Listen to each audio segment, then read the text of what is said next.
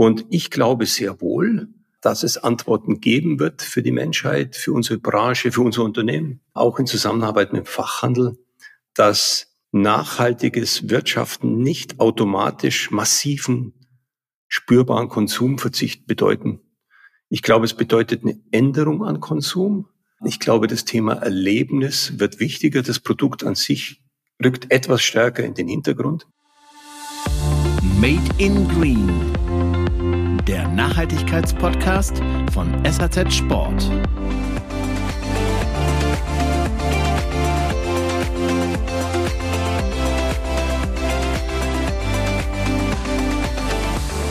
Grüß euch und herzlich willkommen zu einer neuen Ausgabe von Made in Green, dem Nachhaltigkeitspodcast von SAZ Sport. Mit dieser Ausgabe feiern wir unser einjähriges Bestehen tatsächlich schon jeden Monat eine Folge. Viele spannende Gesprächspartner waren schon dabei. Ihr könnt auch rückblickend noch mal reinlauschen über den Podcast-Kanal von SAZ Sport. Den findet ihr auf Spotify und Apple. Mein heutiger Gast ist ein begeisterter Outdoor-Sportler. Das kann man so festhalten.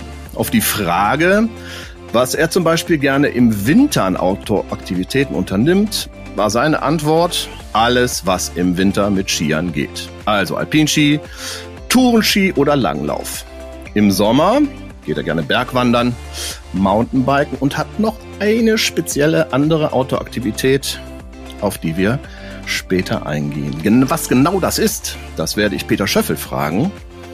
Und den heiße ich jetzt gleich willkommen. Ich bin Ralf Kerkeling, euer Gastgeber, Host und sage herzlich willkommen, lieber Peter. Ja, herzlich willkommen. Servus, Servus Ralf, Servus zusammen. Ich freue mich auf das Gespräch. Genau, Peter, wir haben es auch gerade schon eingangs ein bisschen angesprochen. Du bist ja Outdoor-mäßig sehr aktiv, äh, was natürlich auch passt, wenn man Outdoor-Artikel herstellt. Ich habe es eben gerade schon angedeutet. Es gibt eine spezielle Aktivität, die dir sehr am Herzen liegt, und zwar bist du begeisterter Fliegenfischer. Erstmal für die Leute, die es nicht kennen, was genau ist das und was begeistert dich genau an dieser Aktivität? Ja, Fliegenfischen ist so meine, meine Passion, in der ich meine Entschleunigung finde. Das ist die, die feine Art des Fischens, wo man mit einer künstlichen Fliege die Forellen, die Eschen, die Lachse versucht zu überlisten, was meist nicht gelingt. Es geht auch gar nicht um den Fisch, es geht eigentlich um dieses in der Natur sein, im Wasser stehen, die Zeit zu vergessen. Das sind so die, die Stunden, wo ich, ja, zu mir selber finde und mir regelmäßig denke, Mensch, ist die Zeit schon wieder um. Und das ist aus meiner Sicht nachhaltige Entschleunigung und nachhaltige persönliche Erholung, wo ich oft Kraft sammle für neue Taten. Wo äh, genau kann man eigentlich diese Outdoor-Aktivität betreiben? Ja, überall dort, wo es gesunde Gewässer gibt. Da sind mhm. wir natürlich hier in Bayern, in, in Süddeutschland äh, noch ganz glücklich unterwegs. Auch dieser Podcast handelt ja von Nachhaltigkeit. Wenn man aber schaut, wie die Flüsse vor 50, vor 100 Jahren ausgeschaut haben, dann hat sich das nicht verbessert. Das trifft für die gesamte Natur zu. Aber du kannst bei uns so im Umkreis von einer Stunde genügend Möglichkeiten finden, wo dir die Fische Demut lernen. Mhm. Du ähm, sagst es, wir sprechen über nachhaltige Themen und das ist natürlich auch bei euch im Hause ein großes Thema, ein sehr großes Thema geworden. Jetzt seid ihr seit sehr, sehr vielen Generationen, übergebt ihr das Zepter immer weiter innerhalb der Familie. Und auch du wirst das Zepter irgendwann weitergeben.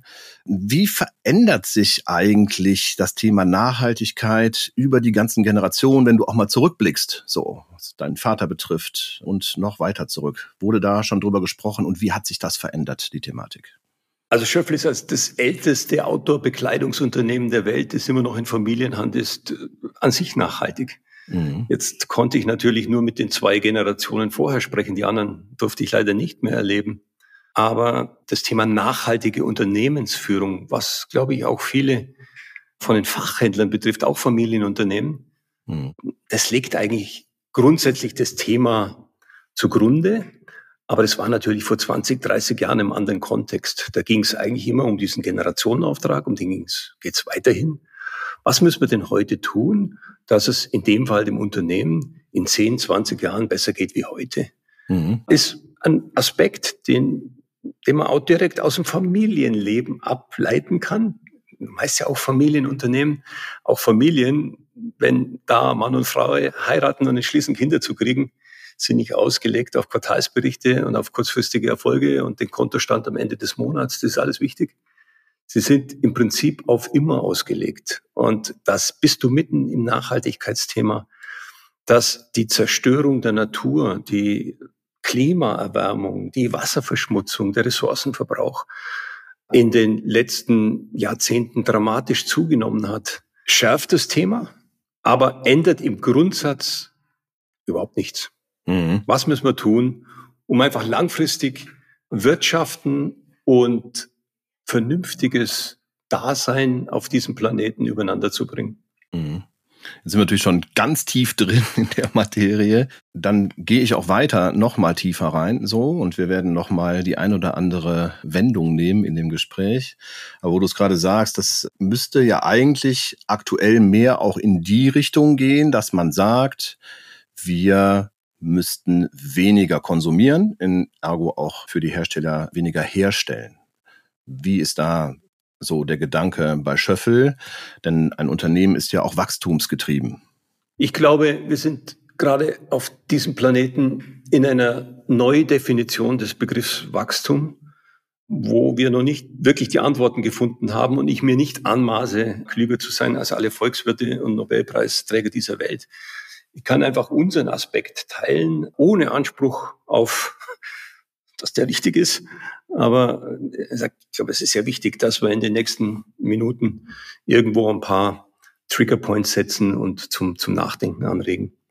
Ich glaube, wir müssen unterscheiden zwischen qualitativen Wachstum und quantitativen Wachstum. Das ist nicht ganz neu, aber wir müssen einfach leben. Wir als Schöffel waren seit jeher ein Premium-Anbieter, damit sind wir gut gefahren. Wir waren nie Fast Fashion, wir waren nie auf Menge ausgelegt, weil das einfach auch zu uns nicht passen würde, zu unserer DNA. Und ich glaube sehr wohl, dass es Antworten geben wird für die Menschheit, für unsere Branche, für unser Unternehmen, auch in Zusammenarbeit mit dem Fachhandel, dass nachhaltiges Wirtschaften nicht automatisch massiven, spürbaren Konsumverzicht bedeuten. Ich glaube, es bedeutet eine Änderung an Konsum, ich glaube, das Thema Erlebnis wird wichtiger. Das Produkt an sich rückt etwas stärker in den Hintergrund.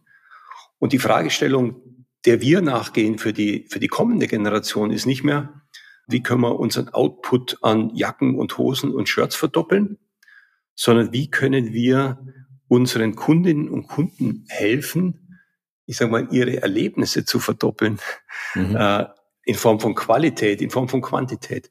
Weil wenn es gelingt, jetzt ist es noch sehr theoretisch, ähm, hm. die Erlebnisqualität zu verdoppeln, dann bin ich auch bereit, das Doppelte dafür an Geld auszugeben als Konsument.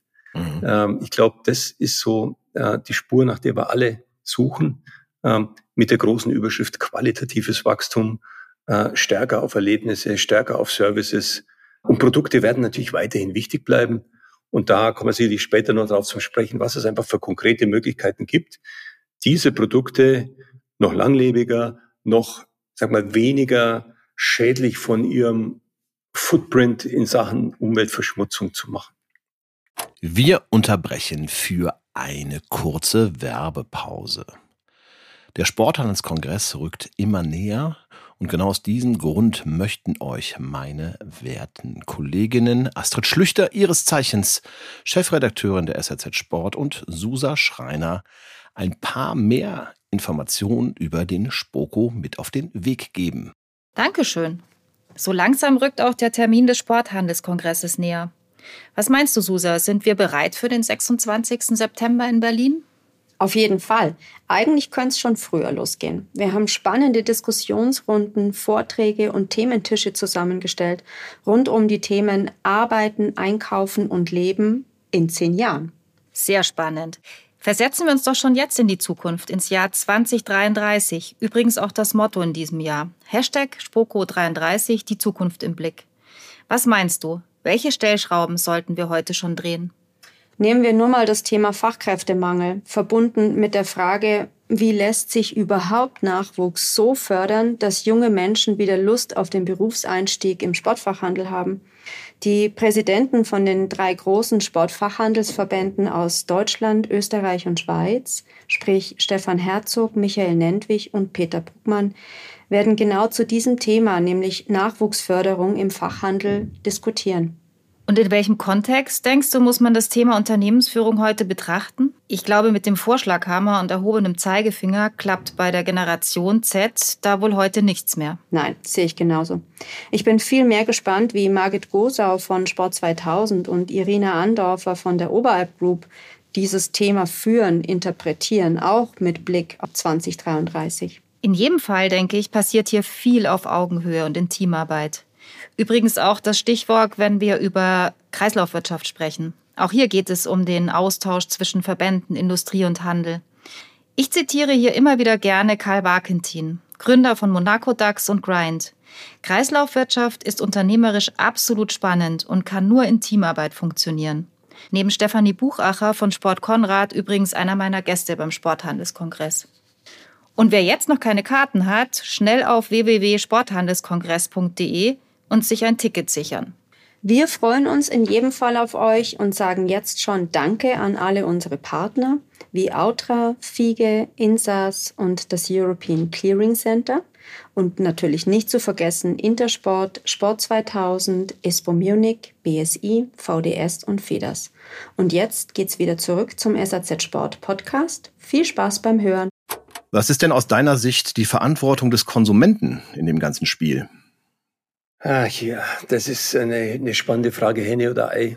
Also ich stelle fest in, in, in Gesprächen mit Unternehmern, dass, wieder meine subjektive Sicht, zu viele Unternehmer, Handel, Industrie, Vorstufen die Verantwortung zu sehr dem Konsumenten zuschieben und sagen, hey, wir müssen genau das tun, was der Konsument fordert und er zahlt es ja noch nicht voll und deshalb tun wir nicht mehr, weil es letztlich unseren Ertrag belastet. Das ist kurzfristig richtig. Aber ich glaube, zum einen sind die Konsumenten sehr offen für das Thema Nachhaltigkeit. Wir, sind, wir alle sind ja auch Konsumenten. Wir verspüren, dass es so nicht weitergeht, dass wir nur einen Planeten haben und die Uhr tickt. Mhm. Auf der anderen Seite glaube ich, dass, und so halten wir es, wir agieren müssen. Wir als Hersteller haben die Verpflichtung, unseren Konsumenten Angebote zu machen und ihnen die Wahl zu stellen, ob sie davon überzeugt sind. Da glaube ich, dass gerade im Premium-Bereich das Thema Nachhaltigkeit immer wichtiger wird. Allerdings kurzfristig, und ich betone kurzfristig, weil langfristig darf das nicht so bleiben, das Geschäftsmodell noch nicht ganz rund ist, weil es der Konsument noch nicht vollumfänglich bezahlt. Ich glaube, da spielt die Zeit für mehr Nachhaltigkeit. Ich glaube, wir müssen aber auch in der Kommunikation besser werden. Und es wäre einfach zu einfach zu sagen, der Konsument hat die Verantwortung und wir machen das, was der Konsument will. Ich glaube, der Konsument will von uns sinnvolle Nachhaltigkeit. Und das sehen wir aktuell aus meiner persönlichen Sicht in der Bundesregierung. Du darfst es halt dann nicht zu dogmatisch aufoktroyieren, sondern du musst es halt intelligent machen in der langfristigen Agenda und den Konsumenten auf dieser Reise mitnehmen, ihn davon überzeugen, dass, und das sind wir wieder beim Premium, wenn es eben nicht am letzten Euro fehlt, die Premium-Lösung, die etwas teurer ist, für den Kunden die bessere ist und das Premium eben immer mehr auch nachhaltig bedeutet. An der Stelle wird der Handel eine besondere Rolle spielen, weil das ist der Punkt, egal ob online, aber stationär vor allem auch, wo der Kunde eure Ware anfassen kann und ähm, schon mal einen ersten haptischen Eindruck bekommt, ja, und natürlich auf eine qualifizierte Beratung wartet auch im Punkto Nachhaltigkeit beziehungsweise Inhaltsstoffe eurer Produkte. Wie unterstützt ihr den Handel auf diesem Weg einer kompetenten Beratung, damit äh, der Kunde nachher auch zufrieden ist und auch bereit ist, das Geld für euer Produkt auszugeben?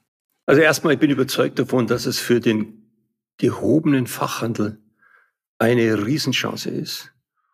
Und dass wir in, auch in der Zusammenarbeit, jetzt mal Schöpfel und Handel, nicht den Fehler wiederholen dürfen, den wir vor 30 Jahren in Bezug auf Amazon gemacht haben und Digitalisierung. Wir haben es nämlich alle zehn Jahre verdrängt.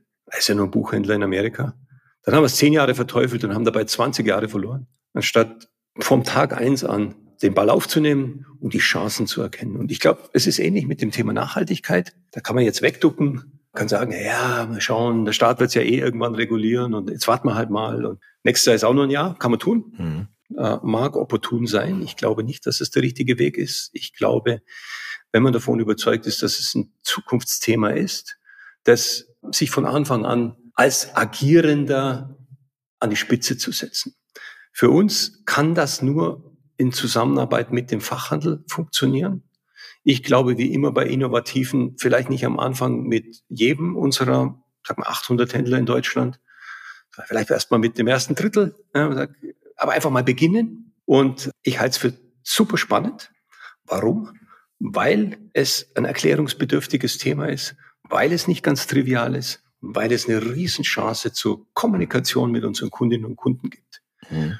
Und die Herausforderung ist, ich habe keine Chance, jeder Kundin, jedem Kunden einen 79-seitigen Nachhaltigkeitsbericht vorzulegen. Das ist das Kleingedruckte. Wichtig, das zu haben, um nicht ins Greenwashing abzufallen. Total fatal. Also Greenwashing wird unheimlich schnell aufgedeckt. Bin überhaupt kein Freund davon. Passt nicht zu uns. Aber es muss uns gelingen, in einem Art Elevator Pitch die Flughöhe so zu erhöhen, dass ich erstmal Aufmerksamkeit bekomme. Also erstmal die Aufmerksamkeit für ein Thema generieren, um dann einfach verständlich, so dass es unsere Beraterinnen und Berater auch noch verstehen können, ohne ein Doppelstudium machen zu müssen, unsere Kunden davon zu überzeugen und die fünf Prozent, die, die wirklich besser informiert sind, besser wie wir alle zusammen, auf eben das Kleingedruckte, das da sehr wichtig ist, zu verweisen. Aber eben nicht gleich mit dem Kleingedruckten anzufangen, weil da steigt jeder Konsument aus. Ich finde, dass das die Lebensmitteldiscounter zurzeit ganz gut machen in Sachen Haltungsformen mit eins, zwei, drei, vier. Okay, vier ist gut, ist grün, eins ist rot, ist schlecht.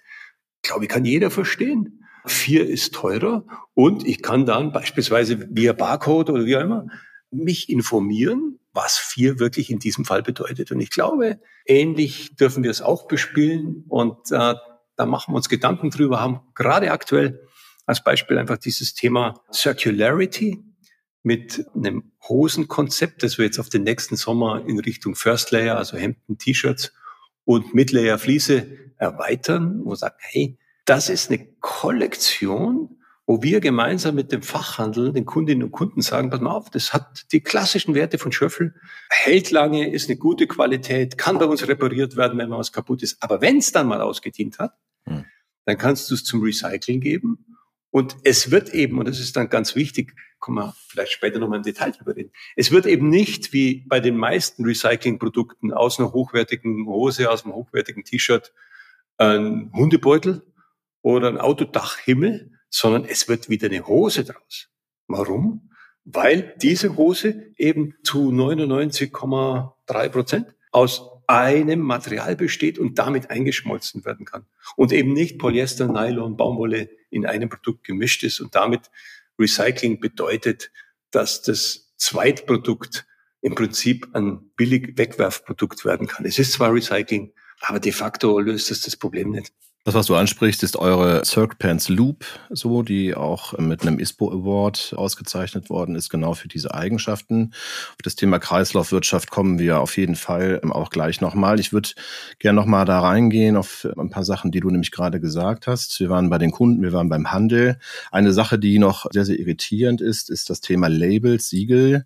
Jetzt kam letzte Woche ein Interview bei Fashion United. Es ist nachzulesen, Textile Exchange, eine NGO, die wohl acht der größten Siegel zugehören, zum Beispiel mal drei zu nennen, der Responsible Down Standard, Responsible Wool Standard und Global Recycled Standard. Da zählen 800 Marken, sind dem Ganzen angeschlossen auch äh, Einzelhändler etc. Es geht aber auch weiter Richtung Agrar, um das ganz kurz nochmal zu erklären, wer das nicht kennt. Die wollen ein Siegel nun einführen, äh, einen Standard schaffen. Das geht vielleicht ein bisschen in die Richtung, was du sagst mit dieser Ampel, mit diesen Farben so. Wie gehen wir damit um in Zukunft? So viele Siegel. Ihr habt zum Beispiel gar kein Siegel. Warum habt ihr kein eigenes Siegel? Wir haben ein eigenes Siegel, wenn du so willst. Wir haben einen, einen Dachbegriff dafür, der mhm. heißt ECO. Mhm. ECO, der steht für alle Nachhaltigkeitsbemühungen, die wir machen, mhm. weil äh, Echo wie ein echtes Echo ist. Mhm. So wie du in den Wald reinrufst, kommt es zurück. Echo heißt aber auch alles, was ich nicht tue, kommt auf mich zurück. Also nicht nur das, was ich tue, sondern auch das, was ich nicht tue und lasse. Ich würde, also das Thema Siegel ist ein gutes Beispiel. Äh, man sieht den Wald vor lauter Bäumen nicht. Jeder große Einzelhändler hat sein eigenes Siegel. Jede Marke hat ihr eigenes Siegel. Verwirrt die Konsumenten total. Ich würde gerne einfach eins drüber mal anfangen und sagen, hey, um was geht's denn wirklich? Also erstmal geht's darum, was ich als Unternehmen möchte. Ich als Unternehmen sind ja auch Persönlichkeiten. Wie stelle ich mich als Unternehmenseinheit zum Thema Nachhaltigkeit wirklich auf? Und das ist ein Kopf-Kopf-Thema. Das ist in allererster Linie ein Inhaberthema. Dort, wo Inhaber und Geschäftsführung nicht das gleiche ist, du musst es wirklich wollen, weil es gibt Gegenwind. Es ist mehr als ein Marathon. Es ist ein Triathlon. Und es tut kurz- und mittelfristig an vielen Stellen auch weh. Also haben will, ohne haben will, spare alle Siegel, äh, es ist Trendsurfing, du wirst, äh, ich sag mal, wie, wie eine Scholle auf dem offenen Ozean hin und her gestoßen, wenn ein Sturm kommt. Du brauchst deinen eigenen Kompass. Das ist das Allerwichtigste. Und dann musst du es runterbrechen in eine Agenda, was es für dich bedeutet, weil Nachhaltigkeit ist ja Beraterthema Nummer eins. Also da, okay, da kannst du ja Geld investieren ohne Ende. Klassisches Beraterthema, so wie Digitalisierung auch. Äh, ein Thema, das zum ja, Bullshit-Bingo einlädt. Und eine Agenda draus zu machen, das ist dann Top-Management, auch wieder von oben nach unten, um es dann in den Prozess zu bringen. Und erst dann kommen die Siegel und sagen, okay, was brauche ich denn, um wirklich auch nicht nur emotional, sondern auch rational meinen Kundinnen und Kunden meiner Kette zu dokumentieren, was mein Weg ist und dass ich es auch wirklich ernst meine. Also ich kann sagen, ich bin ein netter Kerl, aber irgendwo muss ich ja auch belegen. Und so ähnlich ist es hier auch. Aber das Wichtigste ist, erstmal über die Sinnhaftigkeit nachzudenken und sich über das Warum klar zu machen. Und ich glaube, da versuchen viele Unternehmen eine Abkürzung zu nehmen und steigen gleich in das Zielwesen ein haben aber die Grundhausaufgaben nicht gemacht und das holt dich vor dem Abitur ein. Mm, okay. Also ähm, du hast Echo angesprochen gerade. Wofür steht die Abkürzung, Peter? Also Echo ist keine Abkürzung. Echo steht für das Wort Echo und, und subsumiert alle Nachhaltigkeitsaktivitäten aus dem Hause Schöffel. Echo unterteilt sich im Wesentlichen in drei Themenbereiche. Der erste ist, was tun wir im sozialen Bereich? Auch das ist ein wichtiges Thema vom Thema Nachhaltigkeit. Unsere Branche ist sehr arbeitsteilig, sehr international aufgestellt. Und wir wissen, wie sie in Verruf ist. Was tun wir, um sicherzustellen, und zwar nicht nur an unserem Standort, wo wir Great Place to Work sind, sondern weltweit dort, wo wir produzieren, einschließlich der Vorstufen, wo wir Stoffe einkaufen, dass wir hervorragende Arbeitsbedingungen haben. Ganz spannendes Thema, äh, können wir nachher nochmal drauf eingehen. Arbeiten wir mit dem Siegel Fair Wear Foundation und sind damit sehr glücklich. Das zweite, der zweite Themenkomplex ist, was tun wir konkret im Produktbereich? Da sind wir im saisonalen Produktgeschäft, aber auch das muss im langfristigen Kompass folgen. Da sind wir bei Themen wie, was gerade angesprochen haben, Circularity. Da sind wir bei Themen wie recycelte Stoffe, aber auch wie transportieren wir die Waren zu unserem Standort oder zum Händler. Und der dritte Bereich ist alles das, was das Unternehmen betrifft. Da sind wir bei dem Thema CO2-Reduktion, CO2-Vermeidung, auch ein Thema, wo, wo uns alle betrifft. Da sind wir bei dem Thema, was tun wir am Standort Schwabmünden, aber vor allem, was tun wir in der ganzen Kette vom Faden über den Stoff, über die, die Herstellung, über den Transport, um den CO2-Footprint zu reduzieren. Über allem steht das klare Bekenntnis, und du hast es eingangs angesprochen, Generationenwechsel. Wir sind im Prinzip mittendrin. Und ich bin jetzt seit 30 Jahren im Geschäft, gut 30 Jahre, und habe festgestellt, du bist die ersten zehn Jahre eigentlich mit dem Generationenauftrag beschäftigt. Vom Vater zu mir damals, also im positiven Sinne. Und wir sind seit sechs, sieben Jahren beschäftigt und das wird noch fünf, sechs, sieben Jahre dauern in der Übergabe zur nächsten Generation. Und genauso Themen, wie setzen wir eine Nachhaltigkeitsagenda, die wird bei uns seit Jahren maßgeblich geprägt vom Jakob, achte Generation, der sagt, hey, ich will so nicht arbeiten, wie ihr gearbeitet habt. Ich möchte beispielsweise den CO2-Footprint massiv reduzieren. Macht das Management, setzt das um. Und das finde ich gut. Mhm. Okay. Das heißt, das brauchst du eben oben drüber, um dann eben zu sagen, Echo ist die Klammer, äh, unterteilt auf diese drei Themenbereiche und darunter kommt dann die ganz konkrete Umsetzungsagenda, die Prozesse dahinter, wo dann bei uns 250 Mitarbeiterinnen und Mitarbeiter entsprechend drauf einarbeiten und einzahlen können. Mhm. Das heißt, du bist jetzt schon in einem regen Austausch mit Jakob. Ja, soweit das möglich ist. Der macht gerade seinen Master fertig äh, in, in Sydney. Also das ist, äh, engt, engt die Tageszeiten ein bisschen ein, äh, ist aber jetzt dann die nächsten Wochen fertig, kommt dann Heimat näher, eher in, in Europa zu arbeiten, bei anderen Unternehmen. Und ja, wir sind in, in sehr engem Austausch, weil eben Themen wie Nachhaltigkeit oder Digitalisierung genau Generationenauftragsthemen sind. Und es wäre ja fahrlässig, wenn, wenn ich mit Anfang 60 jetzt die langfristige Agenda da alleine schreiben würde, das wäre wär fatal. Das ist völlig, völlig am Thema vorbei. Also kann ich hier auch wirklich jedem nur empfehlen, nutzt da auch die Chance der nachfolgenden Generation. Die sind da nämlich viel weiter, wie wir sind. Und ja, wir stellen heute die Weichen für das, was die Generation danach Echo an Vorteilen haben, aber auch an Nachteilen, wenn wir eben Dinge nicht tun dann kommt eben kein Echo zurück. Wir unterbrechen für eine kurze Werbepause. Habt ihr schon mal über ein Abonnement der SRZ Sport nachgedacht? Hier gibt es verschiedenste Varianten. Angefangen beim Monatsabo Digital Plus, über das Jahresabo Digital Plus. Beide Digitalangebote beinhalten die aktuellen Ausgaben von SRZ Sport oder Sports Fashion als E-Paper und einen Zugang zum Online-Archiv. Dann gibt es noch das Jahresabo Premium Plus Paket. Zusätzlich zu den digitalen Inhalten bekommt ihr alle Printausgaben von SRZ Sport in den Briefkasten geliefert.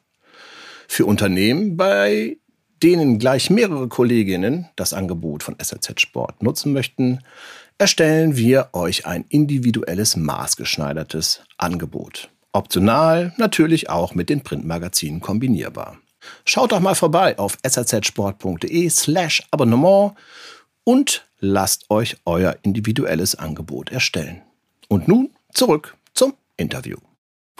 Schöffel setzt sich, ähm, du hast es eben angesprochen, sehr auch für soziale Standards ein. Bevor wir aber auf äh, international schauen und äh, Fairware, eine Frage zu Neuanstellungen, weil mich würde interessieren, die Leute, die jetzt quasi von der Universität kommen oder eine Ausbildung machen, so, wir bekommen das alle mit über New Work etc. Wenn die zu euch kommen und ein Vorstellungsgespräch haben bei euch, welche Rolle spielt da jetzt schon Nachhaltigkeit? Für die Leute? Wollen die in nachhaltigen Unternehmen ähm, arbeiten? Und welche Rolle spielt es für euch als Arbeitgeber, wenn ihr quasi Leute einstellt? Eine Haltungsfrage vielleicht auch.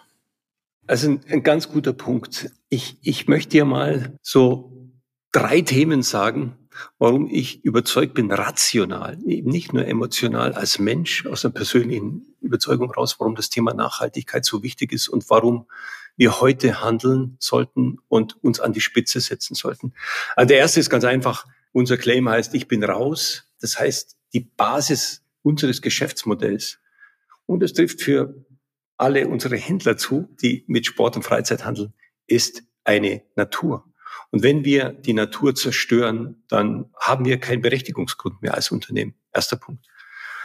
Zweiter Punkt. Ich glaube, dass, und wir stellen das fest, dass gerade in der neuen und jungen Generation das Thema, wie nachhaltig bin ich als Unternehmen aufgestellt, wie gut bin ich als Unternehmen, gut in Anführungszeichen, ein entscheidendes Einstellungskriterium ist. Mhm. Wir stellen fest, dass uns das enorm hilft, wirklich gute Kräfte an unseren Standort in unser Unternehmen zu bekommen. Und der dritte Punkt für diejenigen, wir, wir sind es jetzt nicht, aber für diejenigen, die vom, vom Kapitalmarkt abhängig sind. Und ja, letztlich sind wir es alle, wir brauchen alle Banken wird das Thema ESG, wie es da so modern heißt, das Thema Nachhaltigkeit ein immer wichtigeres werden. Das heißt, es gibt aus meiner Sicht eben drei Gründe, rationale Gründe, warum es langfristig unerlässlich ist, eine aktive und stringente Nachhaltigkeitsstrategie zu haben, auch wenn sie erstmal kurzfristig Ertrag kostet. Also, äh, um auf die engere Frage zurückzukommen, wir stellen fest, dass es ein enorm positiver Standortfaktor, ein Entscheidungsfaktor für das Unternehmen ist, wenn du eine klare, schlüssige und proaktive Nachhaltigkeitsagenda hast, die vom Kopf her durchgespielt ist in die Organisation rein. Mhm. Okay, jetzt schauen wir mal auf internationalen. Ihr habt den Fairware Leader Status wiederbekommen auch. Ja. Nehmen uns doch mal mit ein bisschen, da gibt es ja so Audits, ähm, die ähm, erfüllt werden müssen, durchgeführt werden. So, was muss man, grober Abriss, ich weiß, dass das sehr umfangreich ist, was muss man dafür immer wieder leisten, um diesen Leader Status äh, zu erhalten? Also jetzt vielleicht noch mal ganz kurz vom Elevator Pitch, weil ich kann es wirklich jedem Händler auch nur empfehlen, sagen, hey, wir wollen nachhaltig sein. Das haben wir damals in dem Fall in Sachen soziale Verantwortung vor, ich glaube, 13 Jahren beschlossen. Okay, wo waren wir damals? Ja, wir wussten, wir kennen unsere Produktionspartner in Asien, wir wussten, wir waren nie ein, ein großer Springer, hatten langjährige Partnerschaften, hatten immer ein gutes Bauchgefühl, aber wir haben gespürt, das ist zu wenig, wir müssen es dokumentieren.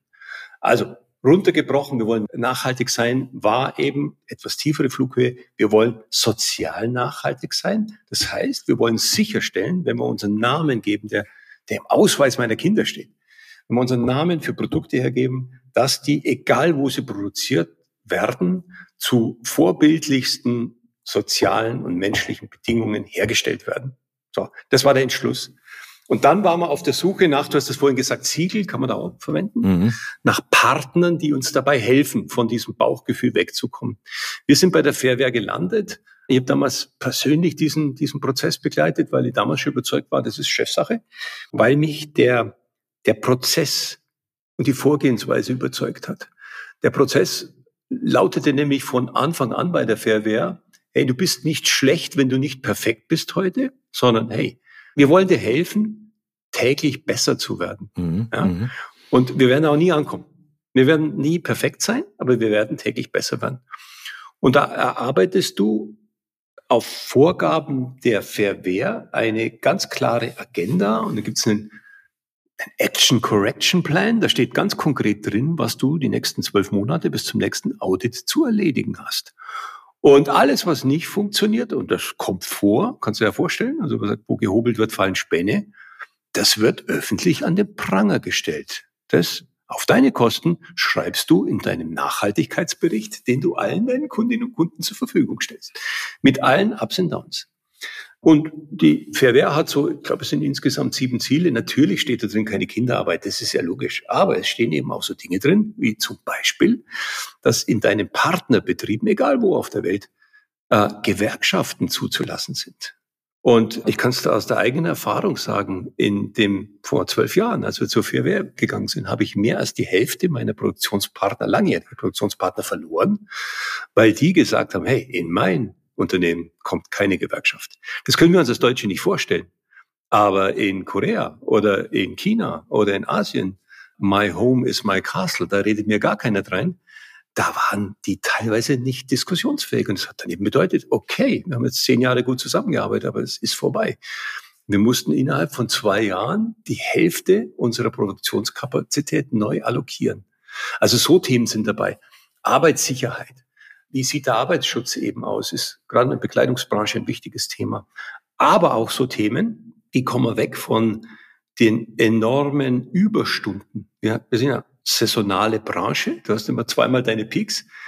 Und äh, da haben die sieben Tage die Woche, zwölf Stunden gearbeitet. Das geht nicht mehr. Das heißt, du bist auch gezwungen, in Anführungszeichen, in deiner Planung besser zu werden. Wir haben auch durch den Prozess mit der Fairwehr viel in der Organisation bei Schöffel gelernt, wo wir heute besser sind, als wir es vor zwölf Jahren waren in Sachen Forecasting, in Sachen Planung. Also so, so konkret wird es dann. Und ich habe das eingangs schon angesprochen, das ist nicht immer nur lustig und Kinderfasching. Beispielsweise Fairwehr. Fairwehr Leader Status. Seit, ich glaube, acht Jahren sind wir das in Folge. Erhöht die Produktionskosten massiv. Warum? Du bist nicht nur verpflichtet, den gesetzlichen Mindestlohn in dem Land zu bezahlen, das ist selbstredend. Du bist verpflichtet, dich Richtung Living Wage, heißt es da, zu entwickeln. Das heißt, der Näherin, dem Schneider, ein auskömmliches Einkommen zu bezahlen, ist in der Regel so 20 bis 30 Prozent höher als der Tariflohn. Das heißt, es schlägt eins zu eins auf die Fertigungskosten durch. Anderes Beispiel. Du kannst eben nicht aus der breiten Palette der Anbieter auswählen in Vietnam bleiben wir jetzt mal, sondern du musst Betriebe zertifizieren. Du musst mit denen wirklich eine langfristige Partnerschaft eingehen. Da geht nicht mehr dieses Lieferantenspringen, der ist zwei Dollar billiger oder hat mal den schöneren Stoff, da wechseln wir mal kurz. Also massive Einschränkungen, die nur dann funktionieren, wenn du es haben willst als Unternehmen. Ansonsten sind diejenigen, die es umsetzen müssen, deine Nachhaltigkeitsmitarbeiter, verloren mit dem Tag, wo sie den Arbeitsvertrag bei dir unterschreiben. Mhm. Okay, ihr ähm, produziert ja schon lange in Asien. Man kann in eurem Nachhaltigkeitsbericht auch nachlesen, wo ihr genau produziert. Das sei auch mal am Rande erwähnt. Das kann ja jeder einsehen. Da sind so Zahlen. In Europa produziert ihr zu 7,34 Prozent, in Asien zu 90,24 Prozent und in Afrika zu 2,42 Prozent. Ich hoffe, die Zahlen stimmen soweit noch, dass ich die richtig nachgelesen habe. Bei manchen Herstellern kann man nachlesen, es gibt, naja, lokale Veränderungen. Man bewertet eventuell auch Made in Europe höher als äh, Made in Asia oder sonst noch wo. Wie stehst äh, du zu diesen, naja, ich möchte jetzt mal sagen, Vorurteilen Asien gegenüber? Also Asien, Asien ist groß. Asien ist der wirtschaftliche Pol der Welt. Äh, Asien ist viel mehr als China. Ich bin seit jeher ein großer Asienfreund, weil wir als Europäer von Asien viel lernen können, es, was den Spirit anbelangt. Aber grundsätzlich, wenn wir in technische Materialien reingehen, dann ist also beispielsweise wasserdichte Stoffe, Polyesters, Nylons im Stretch-Bereich, ja, Loft-Themen, neue Isolationen, Fliese, dann ist Asien jetzt mal ganz pauschal alternativlos. Warum? Weil seit ja, inzwischen fast 40 Jahren die gesamte textile Entwicklungskette in Asien ist. Das heißt, die Stoffe, die Laminationsverfahren, die Webereien, die Ausrüstereien, die sind alle ursprünglich Japan, dann Korea, dann Taiwan, dann China, dann Vietnam. Die sind in Asien. Da gibt's in Europa nichts mehr. Was wir in Europa fertigen, sind ähm, Baumwollmischqualitäten im Wanderhemdenbereich, ähm, ist die eine oder andere T-Shirt-Qualität, wo es einfach die Supply Chain dafür gibt. Aber technische, beispielsweise wasserdichte Jacken in Europa ganzheitlich zu fertigen, ist praktisch unmöglich. Das heißt, du müsstest die Stoffe in Asien kaufen, die irgendwie nach Osteuropa transportieren, was ein Wahnsinn wäre für die, die Umweltbilanz und würde letztlich länger dauern. Also Asien ist alternativlos.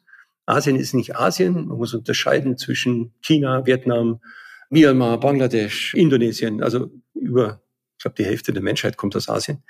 Das heißt, es sind viele verschiedene Länder. Es gibt in, ja, in, in den letzten Jahren eine, eine, eine gewisse China-Vorsicht. Also wir sind aus China relativ auch raus, weil die, ja, die Deglobalisierung, die man, die man lesen kann, jeden Tag in der Zeitung schon in den Köpfen stattfindet.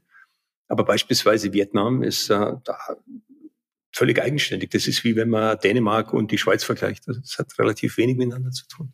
Und insofern beobachten wir genau, wo die langfristigen Ströme hingehen, sind aber auch nicht in der Lage, kurzfristig zu springen. Da sind wir wieder bei dem Thema Fair Und es hat sich eben in den letzten 10, 15 Jahren relativ stark für uns rausbewegt aus China rein in Richtung Vietnam, Indonesien, Myanmar, Bangladesch in die Ecke. Mhm. Die ganzen hergestellten Artikel müssen aber auch transportiert werden, logischerweise, egal in welche Richtung.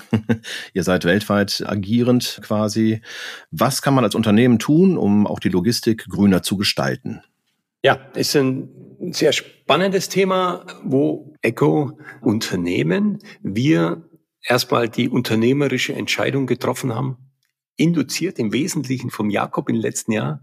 Wir wollen den CO2-Ausstoß von Schöffel bis 2030 um 50 Prozent reduzieren pro Gramm, pro Teil auf Basis 2019. Und zwar durch Einsparung.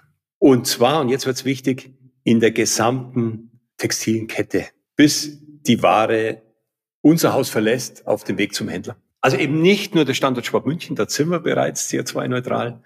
Dort installieren wir gerade einen großen Solarpark auf unserem Dach das macht fünf Prozent des Outputs aus.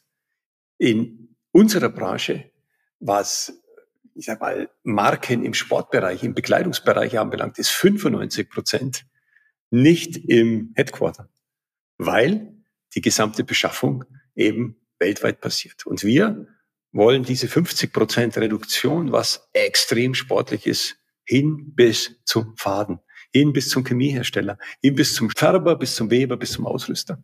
So, da bist du in Asien, da bist du im Prinzip, wenn, wenn, wenn dieses Ziel gesetzt ist, jetzt gehen wir wieder los, großes Ziel, hey, nachhaltig sein, was machen wir fürs Unternehmen? Beispielsweise CO2-Reduktion 50 Prozent bis 2030, klar messbares Ziel.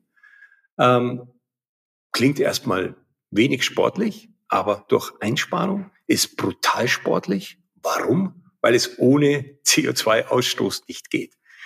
Jetzt fängst du an, wieder eins tiefer deine Teams zu sagen, ja, was sind denn die großen Stellschrauben? Und im Prinzip sind es zwei ganz große Stellschrauben, die in der Summe 80 Prozent ausmachen, 40 und 40. Das eine ist genau besagter Transport der Waren, also der Faden zum Weber, der Weber zum Stoff, der Stoff zum Produzenten, vom Produzenten die fertige Jacke nach Europa und dann zum Händler. Macht 40 Prozent des CO2-Footprints aus. Und die anderen 40 Prozent ist das Material. Wenn wir das Material nehmen, da ist der entscheidende Hebel Recycling. Aber da kann man gleich mal mit so einem Meer aufräumen. Baumwolle oder Wolle ist wesentlich CO2 reduzierender oder weniger belastend als Polyester oder Nylon. Stimmt so einfach nicht. Der entscheidende Schlüssel ist Recycling. Und wie gestehen diese Materialien? Und jetzt auf den Transport zu kommen, ist es auch nicht so, dass beispielsweise eine Fertigung in Portugal Ware dann mit dem LKW nach Deutschland transportiert, ist, ich glaube, sechs bis achtmal umweltbelastender als eine Ware aus Vietnam mit einem Schiff, wenn es, ich sag mal, vernünftig ökologisch betrieben wird, mhm. nach Hamburg zu bringen und von dort aus zu liefern, weil diese großen Containerschiffe einfach tausende von Containern drauf haben und es da einfach die Menge macht. Fatal ist der Flieger. Gilt übrigens für jeden von uns. Fliegst du einmal in den Urlaub, mag das schön sein, aber deine persönliche CO2-Bilanz ist für drei Jahre kaputt. Kann jeder rechnen, geht ganz schnell. CO2-Rechner privat ist, kann, kann jedem nur empfehlen, ist wirklich spannend. Öffnet die Augen. Und so ist es halt auch mit Produkten. Klingt total logisch, aber letztlich sind wir ja auch Mode.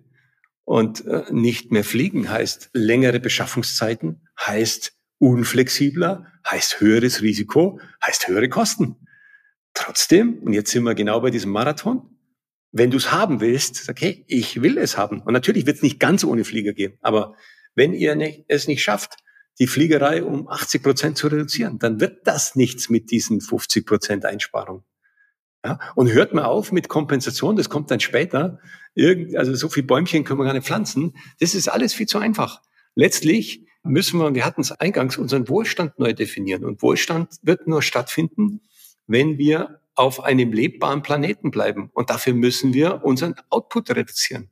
Und das wird Änderungen bedeuten. Heißt es deshalb, dass wir uns nicht mehr schön bekleiden dürfen? Nein. Aber es heißt eben nicht weiter so, nur ein bisschen schneller. Da sagst du was, da kann man einen kleinen Einwurf machen. Du hast auch schon Sachen reduziert. Wir haben eingangs mal über das Fliegenfischen gesprochen und du hast das früher gerne auch noch weiter weg gemacht. Ich glaube in Kanada, ja. Das hast du genau aus diesen Gründen ja auch privat eingestellt und machst es nur noch in Europa. Richtig, ne? So ist es. Genau, das sind die Dinge. Man kann nicht Wasser predigen und Sekt trinken. Das, das funktioniert einfach nicht. Jetzt geht's nicht ganz ohne Flieger, auch geschäftlich. Aber wir im Unternehmen haben die Flugstunden um, glaube ich, 70 Prozent reduziert. Da hat natürlich auch Corona geholfen. Aber du musst einfach auch nicht mehr für jedes Meeting nach Düsseldorf fliegen. Das geht auch mit Teams.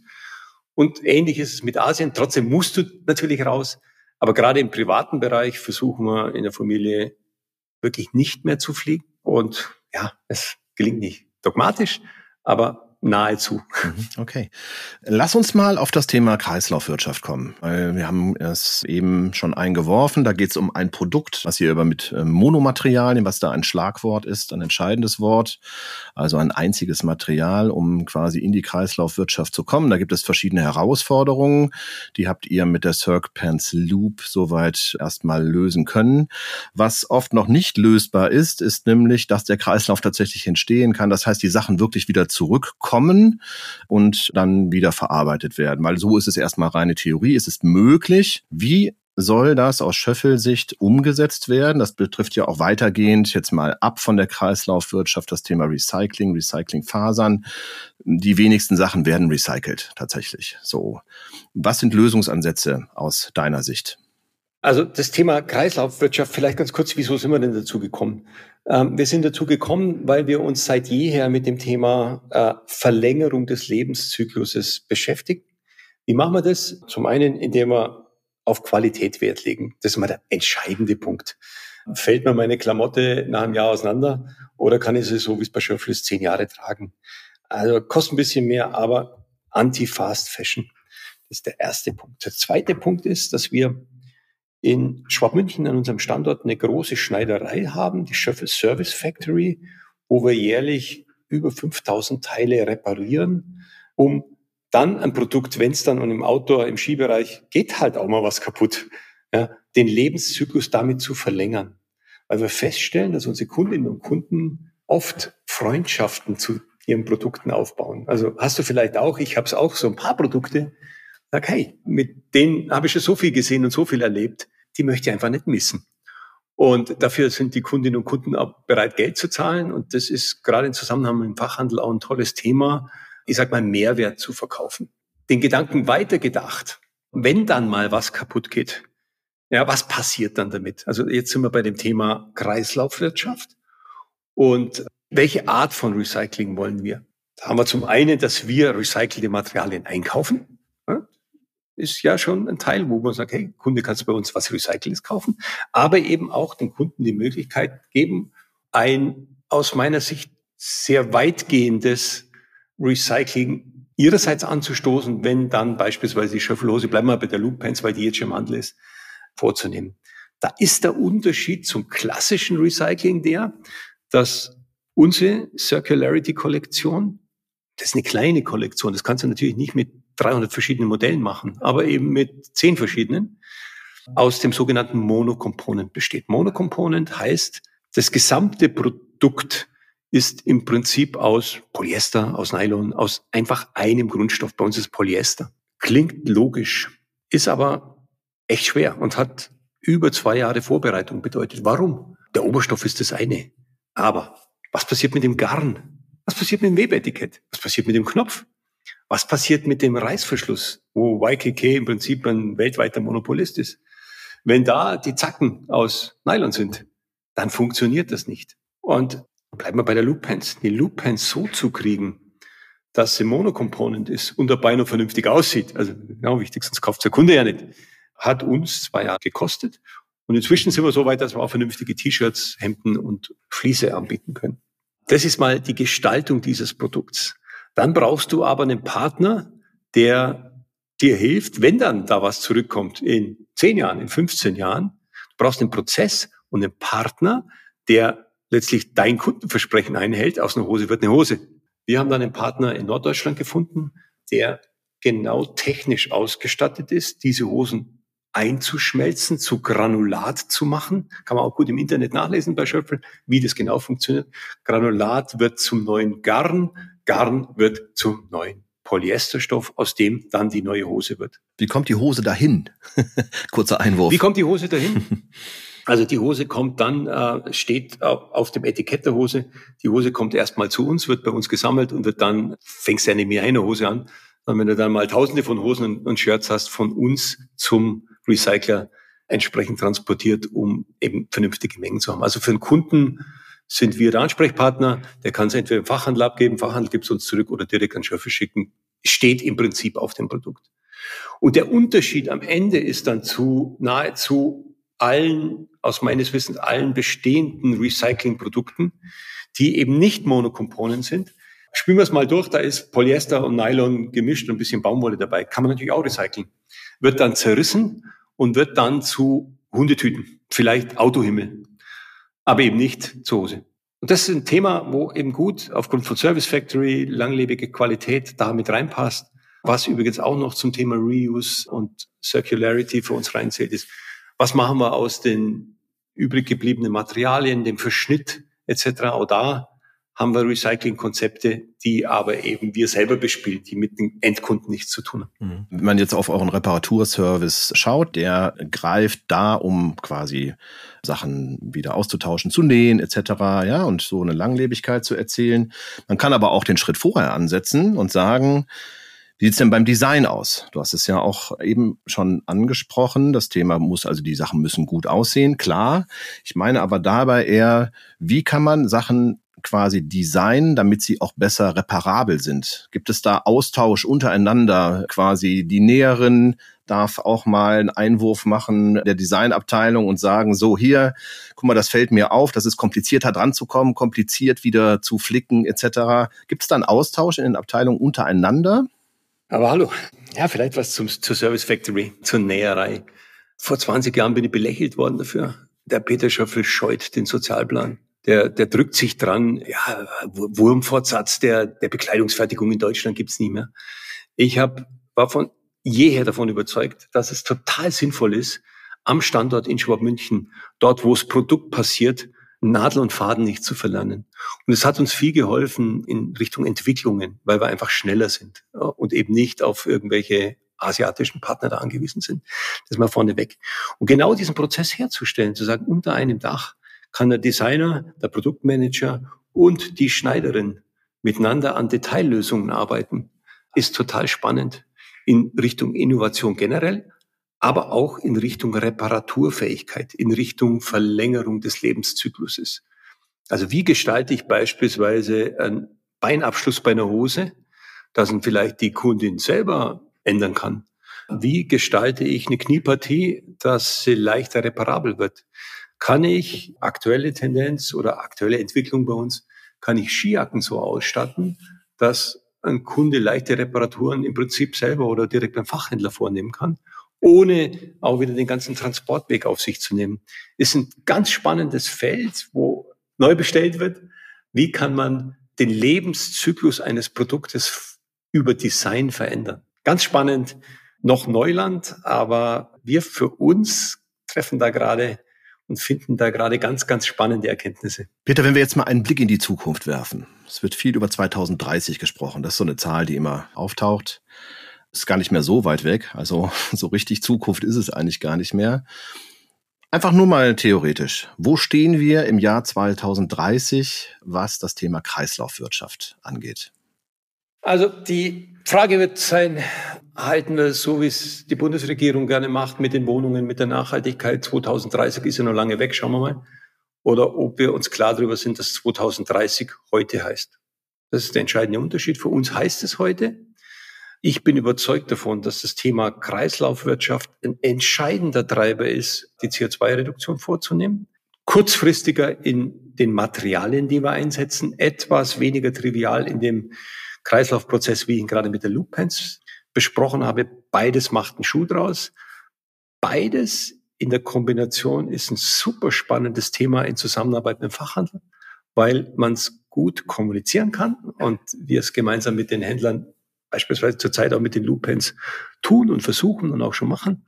Ich glaube, dass wir 2030 ist nicht mehr lange hin. Wir sind jetzt schon 2025 in den Kollektionen auf jeden Fall einen zweistelligen Umsatzanteil haben werden in, ich sag mal, recyclingfähiger Ware und der Recyclinganteil an Materialien vermutlich bei 75 Prozent und mehr liegen wird weil wir sonst unser CO2-Ziel gar nicht erreichen können. Also wenn wir 50 Prozent reduzieren wollen, dann ist eben neben dem Transport genau der Einsatz von intelligenten, technisch hochwertigen und attraktiven Recyclingmaterialien ganz spannend. Da passiert viel, sind wir aber trotzdem noch am Anfang, weil wieder Brille des Kunden, der Kundin, sowas natürlich widerstandsfähig sein muss, funktional sein muss und schön sein muss. Also nur recycelt und nicht attraktiv oder nicht, nicht haltbar macht ja auch keinen Schuh draus. Und da passiert aber viel und ich glaube, das ist bis 2030 der entscheidende Treiber. Das Thema Kreislaufwirtschaft in Richtung wirklichen Recycling wird eher auf einem Zeitraum 15 bis 20 Jahre an Traktion gewinnen. Heißt aber nicht, dass wir die 10 Prozent bis dahin an Umsatzanteil nicht erreichen werden. Okay, Peter, wir sind am Ende. Ich danke dir für den spannenden Einblick in eure Arbeit und das, was ihr vorhabt und auch den Ausblick für das, was du erwartest ähm, in der nahen Zukunft. Liebe Zuhörer und Zuhörerinnen, ja, wieder eine Folge fertig quasi im Kasten. Gerne könnt ihr äh, Kommentare und Anregungen an uns schicken, sowohl per Mail, das wäre redsport.saz.de, oder ihr schreibt uns an über LinkedIn, SAZ Sport, da zu finden. Ich bin dort auch zu finden unter Ralf Kerkeling. Und wie immer sind wir offen für, ich sagte es, Anregungen und quasi Kommentare zur Weiterentwicklung dieses Podcastes. Zu guter Letzt noch ein Hinweis in eigener Sache. Aktiviert doch einfach diesen Kanal per Glocke, dann bekommt ihr immer mit, wenn eine neue Folge erscheint. Und schaut auch mal oder hört auch mal rein in den Podcast des Kollegen Florian Bergner. Lieber Peter, danke für deine Zeit. Ich wünsche dir einen ganz, ganz tollen Sommer mit allen Aktivitäten, die du vorhast. So, wo geht's hin als nächstes? Äh, Fliegen, Fischen? Ja, also hier in Schwabünden gibt's ganz gute Gewässer. Mit dem Fahrrad äh, denke mal am Wochenende an die Wertach. Dort äh, so ist Maifliegenzeit, also das ist eine gute Zeit, äh, Passion für die Fliegenfische, Passionszeit. Und ansonsten geht's mit dem Radl in, in die Tiroler Berge und äh, es wird ja jetzt mal das Wetter ein bisschen beständiger. Äh, ich wünsche euch auch allen einen guten Sommer. Danke, dass ihr zugehört habt und äh, gehen wir es an. Die Zukunft beginnt heute. Tschüss. Tschüss.